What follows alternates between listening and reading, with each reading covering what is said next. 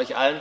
Wir feiern Jesus, wir feiern Auferstehung, wir feiern das größte Comeback aller Zeiten. In einer ungewöhnlichen Zeit feiern wir dieses außergewöhnliche, so wichtige, fantastische Fest. Wir feiern einen Gott, der, der sich nicht zu schade war, ey, alles für dich zu geben, sein Bestes zu geben, für dich, für mich, der wie ein Verrückter gelitten hat, gestorben ist und nach drei Tagen wieder auferstanden ist. Das ist der Gott, von dem die Bibel erzählt.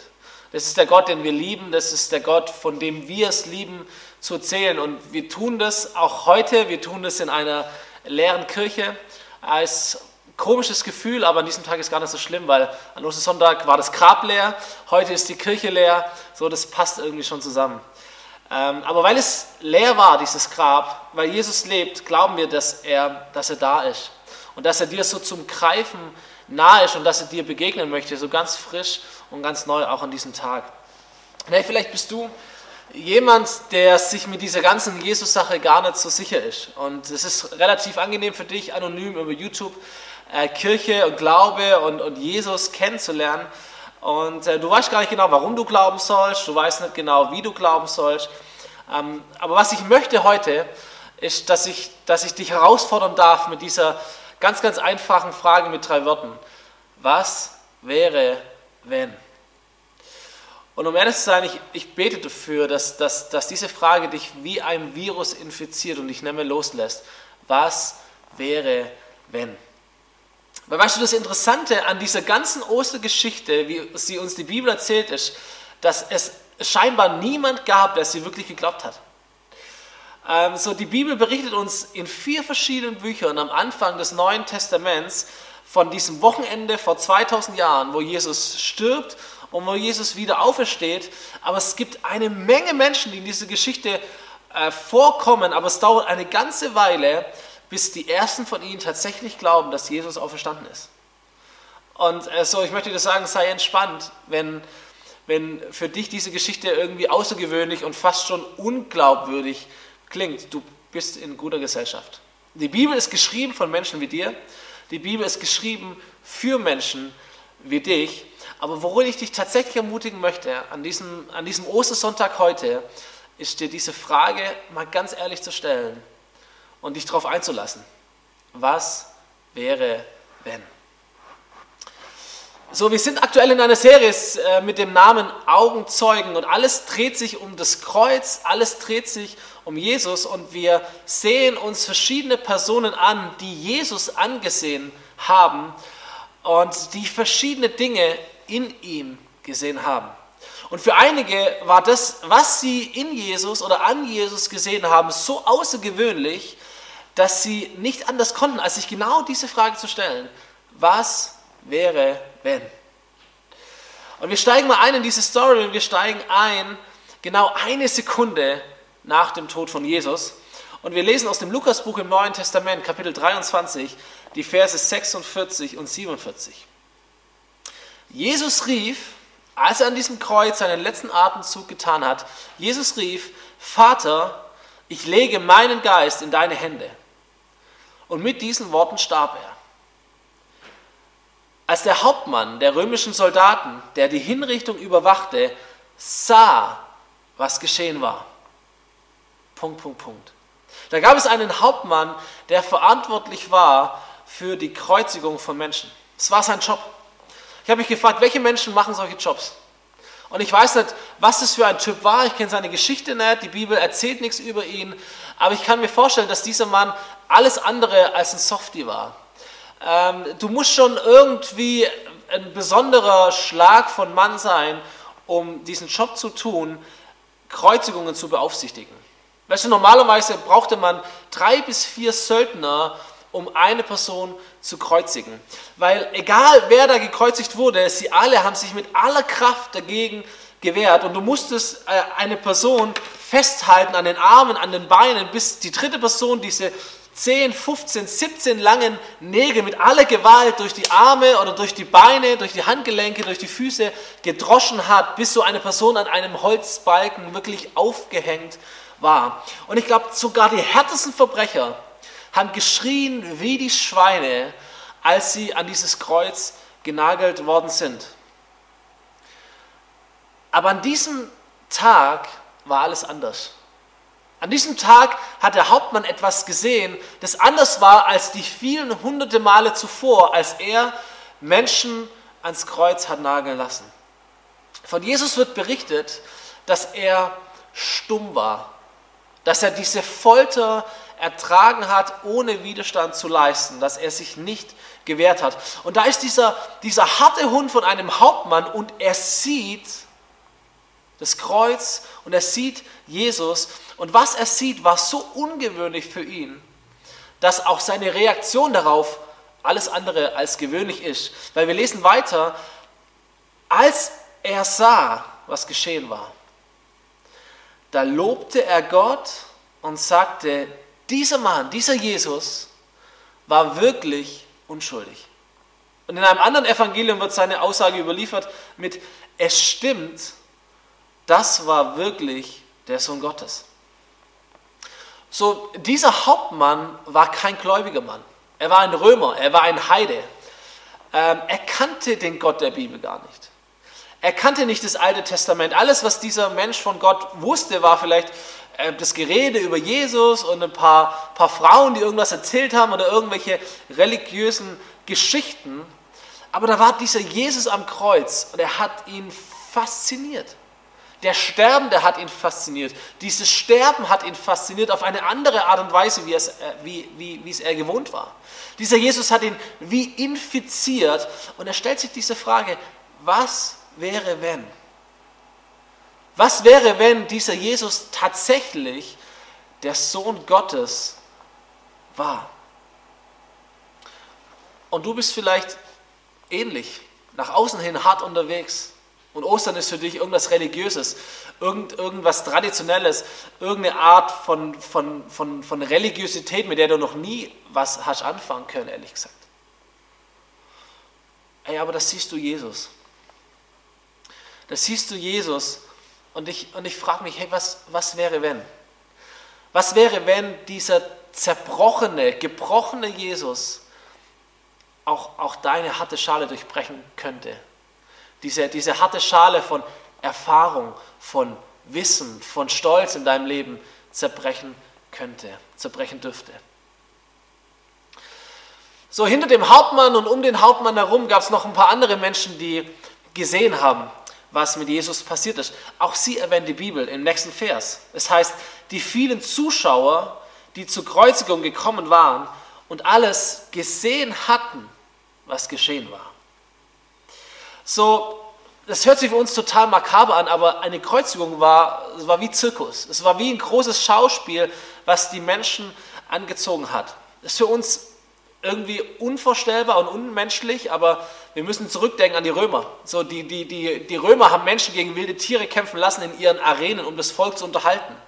Und denkst du, okay, wie krank kann man sein? Aber es war die Zeit damals. Und normalerweise ging es bei einer Kreuzigung auch richtig ab.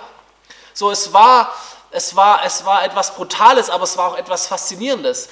Die Männer haben die, die, die Verbrecher an ein Kreuz genagelt und es wurden Wetten abgeschlossen. Wie lange halten die jetzt durch, bis sie sterben?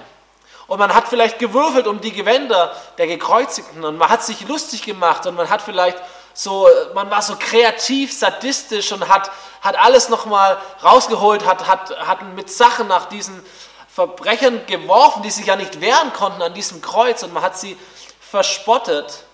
Und vielleicht war der Schmerz von diesen Gekreuzigten irgendwann so groß, dass sie angefangen haben, die, die, die Soldaten zu verfluchen, die sie kreuzigen oder das, das, das Volk zu beschimpfen, das sie, das sie angeschaut hat und vieles mehr. Aber dieser Tag war anders. Dieser Tag war anders und das, dieses Schauspiel, das die Menschen erwartet haben, fiel aus. Denn anstatt dass Jesus die Soldaten beschimpft, die ihn kreuzigen, segnet er sie. Und anstatt dass Jesus die Zuschauer verflucht, die ihn beschimpfen, kümmert er sich um sie. Und anstatt dass Jesus den Gekreuzigten links und rechts neben ihm in einen Wettstreit tritt, wer am längsten durchhält, erklärt er ihnen, wie sie in den Himmel kommen. Und das sind diese Menschen, diese Zuschauer, und sie sehen die Würde von Jesus, selbst in seinem Sterben. die Ausstrahlung von Jesus in seinem Todeskampf und sie sehen diese Demut und diese Sanftmut. Und das, was sie sehen, war für sie so ungewöhnlich, so außergewöhnlich, dass ihre Reaktion auf Jesus auch ungewöhnlich war. Und von ihnen heißt es, die vielen Zuschauer, die zur Kreuzigung gekommen waren und alles gesehen hatten, was geschehen war, sie gingen voll Reue wieder nach Hause. Herr, und vielleicht waren darunter einige von den Schreihälsen dabei, einige von denen, die Jesus unbedingt am Kreuz sehen wollten, die für so viel Druck in der Öffentlichkeit gesorgt haben, bis dieser Kerl auch an einem Kreuz hängt. Und jetzt sehen sie Jesus dort und sie denken sich, oh, wir haben Scheiße gebaut. Weiß nicht, ob du das kennst, wenn du, wenn du eine Entscheidung triffst und du bist hundertprozentig davon überzeugt und irgendwann musst du feststellen im Nachhinein, es war die falsche Entscheidung. Oder wenn du dich zu irgendwas hast mitreißen lassen, von dem du eigentlich gar nicht so überzeugt warst und irgendwann stellt sich heraus, ey, das, das, das war nicht richtig und dein schlechtes Gewissen meldet sich und wenn du ehrlich zu dir selber bist, merkst du, ey, das, das war eine dumme Entscheidung, das war alles andere als gut. Und jetzt bist du vielleicht eigentlich neugierig auf Jesus, eigentlich Fragen nach Jesus, aber du würdest es nie wirklich zugeben. Weil, ey, ganz ehrlich, es fühlt sich immer bequemer, in diesem Abstand zu Jesus zu sein. So ein bisschen auf Tuchfühlung, aber nicht so arg, dass es dich irgendwie berühren würde, dir was kosten würde oder irgendwie für dein Leben äh, Relevanz hätte.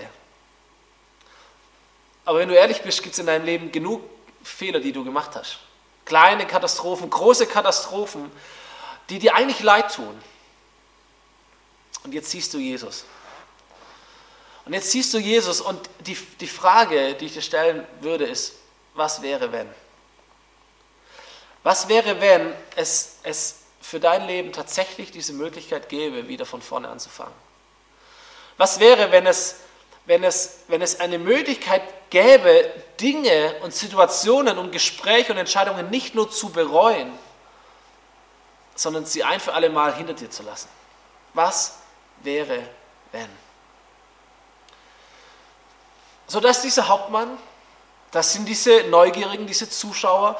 Und das sind noch einige andere Menschen, die kannten Jesus schon länger und kannten ihn gut. Sie waren Teil seiner Anhängerschaft. Und auch sie sehen etwas. Der nächste Vers in dieser Geschichte heißt, aber die Bekannten von Jesus, unter ihnen die Frauen, die ihm aus Galiläa gefolgt waren, sie sahen aus einiger Entfernung zu. So weißt du, für die, die es mit Jesus hielten, war die Kreuzigung Worst Case. Da waren einige dabei, die haben ihre Familien aufgegeben, die haben ihre Berufe aufgegeben, die haben ihren guten Ruf aufgegeben und sie sind Jesus nachgefolgt. Manche sehr, sehr eng dran, von denen lesen wir irgendwie gar nichts in dieser Geschichte. Und andere, die waren so einfach Teil seiner Anhängerschaft und waren so in seinem Gefolge drin. Aber all diese Menschen hatten eins gemeinsam. Dieser Jesus war ihnen etwas wert. So seine Lehre war neu, seine Kraft war neu. Und sie sagen, hey, dieser Jesus, er hat tatsächlich unser Leben verändert. Und jetzt sehen sie aber diesen Jesus, in den sie so viel Hoffnung gesetzt haben, an einem Kreuz sterben.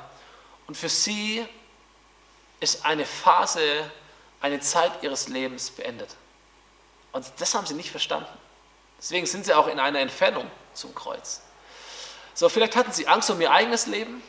Vielleicht waren ein paar dabei, die haben sich schon Gedanken gemacht, okay, was werden wir jetzt tun? Wie kommen wir wieder zurück?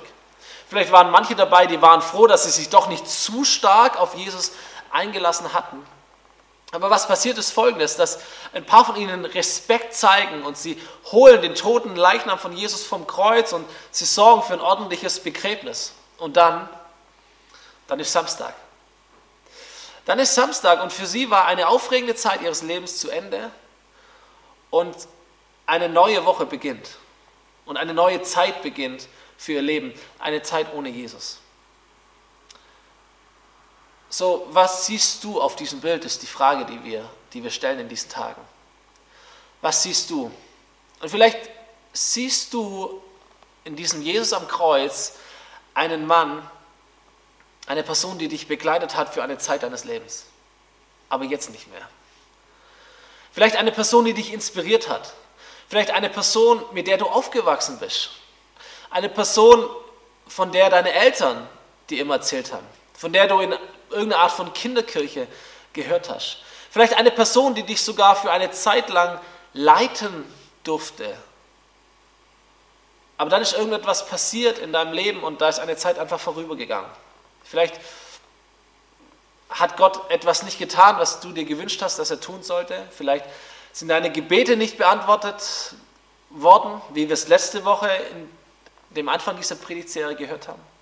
Und du bist gar nicht sauer auf Jesus und auf Kirche und auf all das. Du findest es auch gar nicht schlecht. Es hat nur einfach keine Relevanz mehr in deinem Leben. Irgendetwas ist kaputt gegangen. Dieser Jesus hat sich wie verabschiedet von dir. Und er genießt deinen Respekt, aber er bekommt nicht mehr deine Hingabe. Und ich wage es einmal, diese Frage dir zu stellen, was wäre, wenn? Was wäre, wenn dieser Jesus auch heute noch genauso präsent wäre in deinem Leben wie früher? Wenn er in der aktuellen Zeit, in der aktuellen Phase deines Lebens genauso oder vielleicht sogar noch stärker präsent wäre, wie es früher gewesen ist. So all diese Menschen mit ihrer Geschichte, sie sehen Jesus am Kreuz und was sie sehen, verändert sie, bringt sie ins Nachdenken. Und so tut es auch uns heute noch. Und wisst ihr, was ich mich frage, ist folgendes. Wenn, wenn schon die Kreuzigung, dieses, dieses Sehen von Jesus am Kreuz, diese Menschen verändert hat, wie viel mehr wurden diese Menschen verändert durch die Auferstehung von Jesus? Ich frage mich, was haben die Augenzeugen seines Todes gedacht, als, als 50 Tage später auf einem Fest in ihrer Stadt in Jerusalem Petrus, einer der engsten Freunde von Jesus, als dieser Mensch aufsteht und von Jesus erzählt in einer Art und Weise, dass, dass, dass die Leute das Gefühl hatten, ey, Petrus hat wie vor kurzem noch mit Jesus gesprochen. Und sie, sie, sie sehen Petrus und sie hören von Petrus und er scheint wie ganz erfüllt zu sein von einem lebendigen Jesus. Was haben die Menschen gedacht, als diese Bewegung von Jesus nicht nur aus ein paar Frauen und ein paar versteckten Jüngern bestand, sondern mitten in ihrer Stadt Tausende von Menschen plötzlich aufstehen und mutig und, und offen und offensiv von Jesus erzählen, an Jesus glauben, von seiner Auferstehung erzählen und so radikal anders leben, dass es schwer war zu verneinen, dass irgendetwas an diesem Jesus dran war. Plötzlich wird die Kraft eines neuen Lebens offensichtlich. Und ich spinne mal weiter. Der Hauptmann, der Hauptmann hat es mitbekommen, es war in seiner Stadt. Und, und er ergreift die, die, die Chance am Schopf und er, und er informiert sich. Er ist nicht nur fasziniert von Jesus, sondern er informiert sich über Gott und über, und über Jesus und über diese biblischen Geschichten und er lernt einen Gott kennen, der ihn liebt, der ihn sieht, der ihn kennt, der ihn gemacht hat. Und diese harte Schale zerbricht immer mehr und aus diesem harten Hauptmann wird ein geliebtes Kind und ein geliebter Sohn Gottes. Und die Schaulustigen am Kreuz, sie, sie hören von der Auferstehung und sie bleiben nicht stehen, dass sie Dinge bereuen, sondern sie ergreifen die zweite Chance und, und ihr Leben wird in Ordnung gebracht. Und da träume ich davon, wie, wie Situationen sich verändern, wie Familien gesund werden, wie Ehen geheilt werden, wie, wie nicht nur Reue und, und, und, und, und Selbstmitleid präsent war, sondern wie, wie ein neues Leben präsent war. Und die Bekannten von Jesus, diese, diese Untergrundgläubigen, diese, diese Christen aus der Distanz, die mit Jesus eigentlich schon abgeschlossen hatten, die, die, die gar nicht mehr dran geglaubt haben, sie sind es, die diesen Stein ins Rollen bringen, der eine Bewegung anstößt bis heute, ohne die es auch diese Kirche hier, in der ich sitzen darf, gar nicht geben würde. So Auferstehung, und das ist mein Punkt, Auferstehung lässt niemanden so, wie er ist. Auferstehung verändert alles. So, deswegen ist diese Frage so wichtig. Was wäre, wenn, für dein Leben, was wäre, wenn Auferstehung wirklich Realität wäre?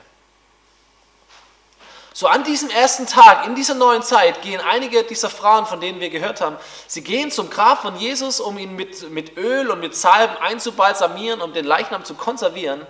Und sie kommen zum Grab und sie finden es geöffnet. So kein Stein vor dem Grab, kein Jesus im Grab, aber dafür zwei Männer mit, mit glänzenden Gewändern, erzählt uns die Bibel.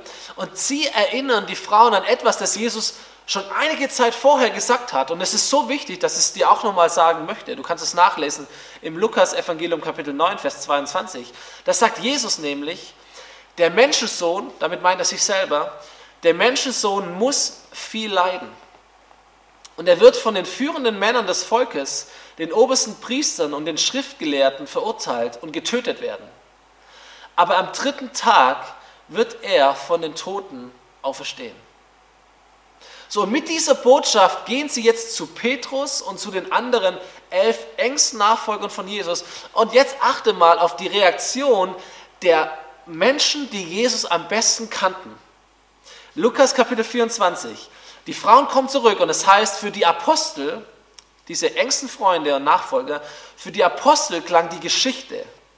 Die Geschichte der Frauen, die Geschichten eines leeren Grabes, die Geschichte eines auferstandenen Jesus, die Geschichte, die Jesus ihnen selber vorhergesagt hat. Für die Apostel klang die Geschichte völlig unsinnig. Deshalb glaubten sie ihnen nicht. Hey, ich habe dir gesagt, wenn du Probleme hast, an Auferstehung zu glauben, wenn du dich fragst, wie um alles in der Welt kann man an, an, an Ostern tatsächlich an einen auferstandenen Jesus glauben, du bist in bester Gesellschaft. Aber die Frage ist doch die, was um alles in der Welt ist passiert, dass ein Petrus und die anderen zehn, dass diese elf Männer, die sich nicht einmal zur Kreuzigung getraut haben, die sich irgendwo versteckt haben, die es nicht glauben konnten, dass Auferstehung Realität ist. Was ist passiert, dass einige Wochen später diese Männer aufstehen und so glaubhaft von Auferstehung erzählen und die, die Jahre später alle nacheinander ihr Leben lassen für diese Überzeugung der Auferstehung, die für sie in diesem Moment, als sie sie zum ersten Mal hören, völlig unsinnig erschien. Ich sage dir, was passiert ist. Wir können es nachlesen. Im nächsten Vers. Das heißt, nur Petrus, der Erste, Petrus lief trotzdem zum Grab. Es erscheint für ihn unsinnig, aber er läuft trotzdem hin, um nachzusehen. Das ist das, was du tun kannst. Es erscheint dir unsinnig, ey, aber was wäre, wenn? Und dort angekommen, beugte er sich vor, um einen Blick hineinzuwerfen, und er sah, geht immer um unser Sehen, er sah die losen Leinentücher und dann ging er weg und er fragte sich verwundert, was geschehen war. Weißt du, warum Petrus angefangen hat, an Auferstehung zu glauben? Zwei Dinge. Weil er das Grab gesehen hat und weil eine Frage sein Denken infiziert hat. Nämlich folgende Frage. Was wäre, wenn auch nur irgendetwas daran wahr ist, an dem, was Jesus uns erzählt hat. Was wäre, wenn die Worte von Jesus über Auferstehung stimmen würden? Und weißt du, das, was für Petrus gegolten hat, ist dasselbe, das für dich auch gilt. Was wäre, wenn?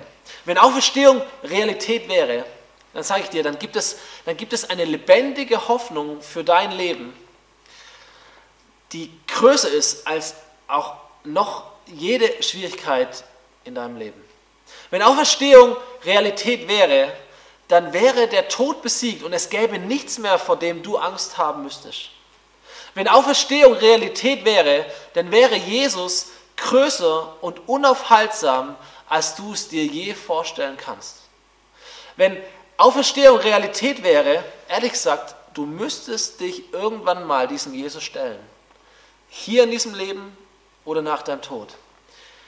Wenn Auferstehung Realität wäre, und das ist etwas, das Petrus sich überlegt hat, wenn Auferstehung Realität wäre, dann ist diese Botschaft so brutal genial und so wichtig für diese Welt, dass sie überall weitergegeben werden muss. Schau, Auferstehung ist keine Theorie.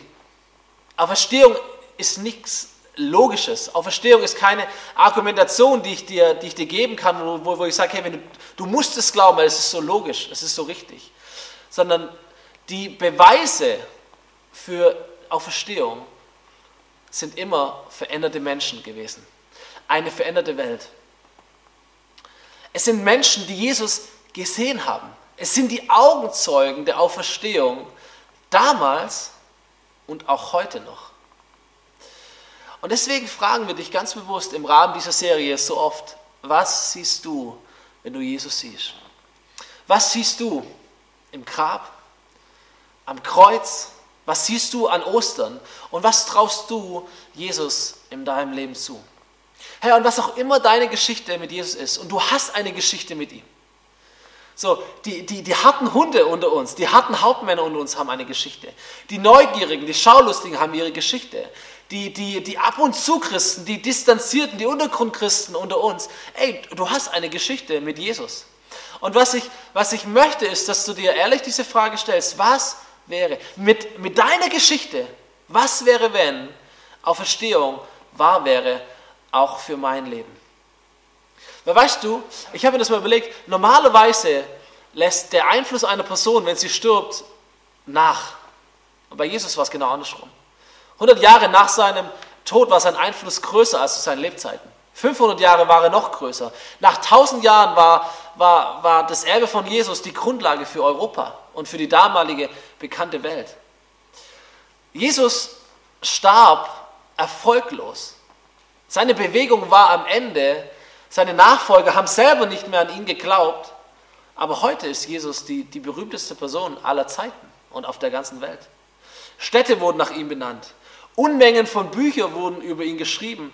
Unsere ganze Zeitrechnung richtet sich nach Jesus.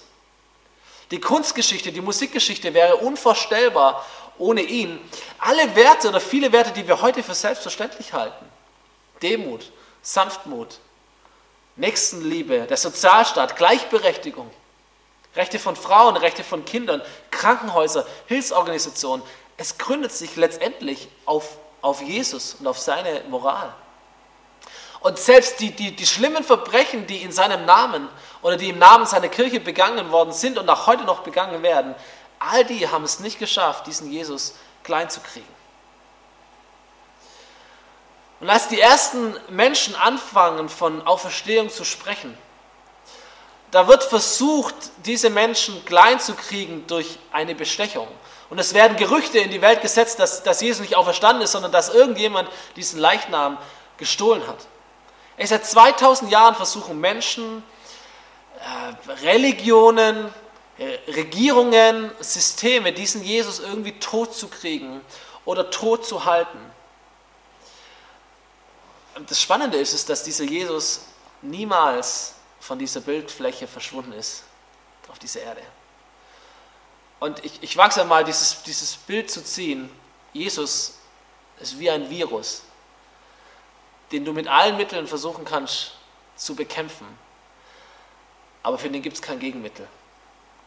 Und wenn Menschen sich einmal anstecken lassen von diesem auferstandenen Jesus, dann hält sie nichts mehr auf. Dieses alte, normale, gewohnte Leben stirbt geradezu und ein neues Leben mit Jesus fängt an zu leben. Das ist es, was Menschen zu Augenzeugen macht.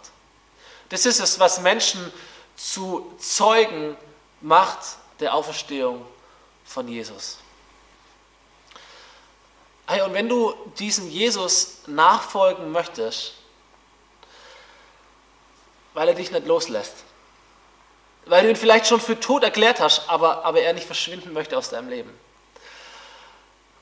Und weil du Ostern vielleicht dieses Jahr, vielleicht auch geprägt durch diese ganze Corona-Krise, vielleicht mit anderen Augen, vielleicht mit einem offeneren Herzen, vielleicht mit einem anderen Blick siehst, weil du dieses Kreuz mit anderen Augen siehst, weil du dieses Leiden viel mehr auf dich selber beziehst. Und weil die Hoffnung der Auferstehung viel präsenter für dein Leben ist, weil du einfach mit anderen Augen Ostern anschaust. Vielleicht weil du dich in einem dieser Menschen, von der ich dir heute erzählt habe, wiedergefunden hast. Oder weil du dich in einem dieser Menschen wiederfinden möchtest. Dann lade ich dich ein, zu beten mit mir. Ein ganz, ganz, ganz, ganz simples Gebet, das dich öffnet für diesen Jesus ein Gebet, mit dem du erklärst, dass diese Frage, was wäre wenn, für dich eine wichtige Frage ist.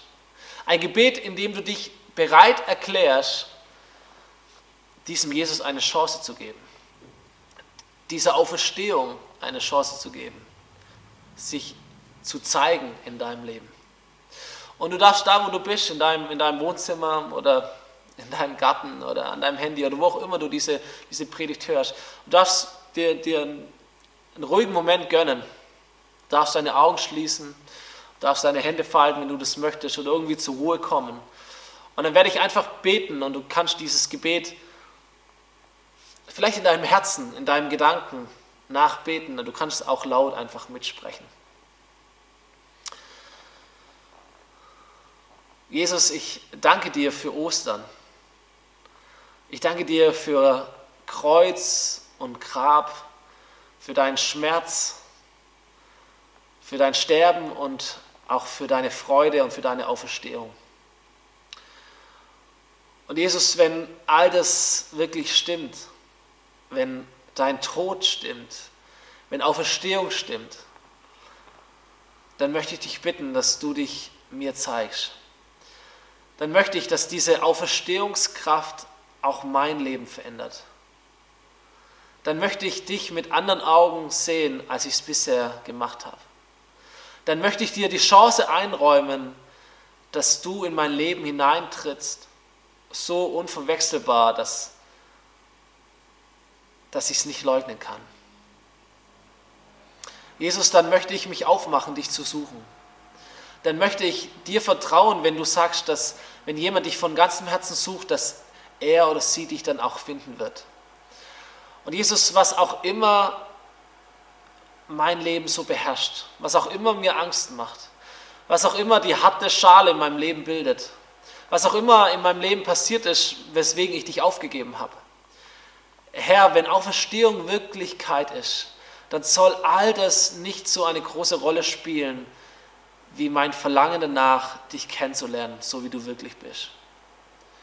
Und deswegen, Jesus, möchte ich dir jetzt sagen, dass ich bereit bin, dich zu erleben wie niemals zuvor, dich zu suchen wie niemals zuvor und dir eine Chance zu geben wie niemals zuvor in meinem Leben.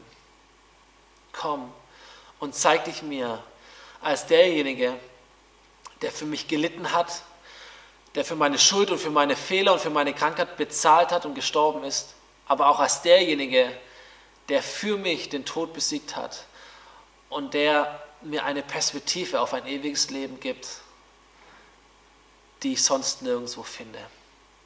Zeig dich mir, Jesus. Amen.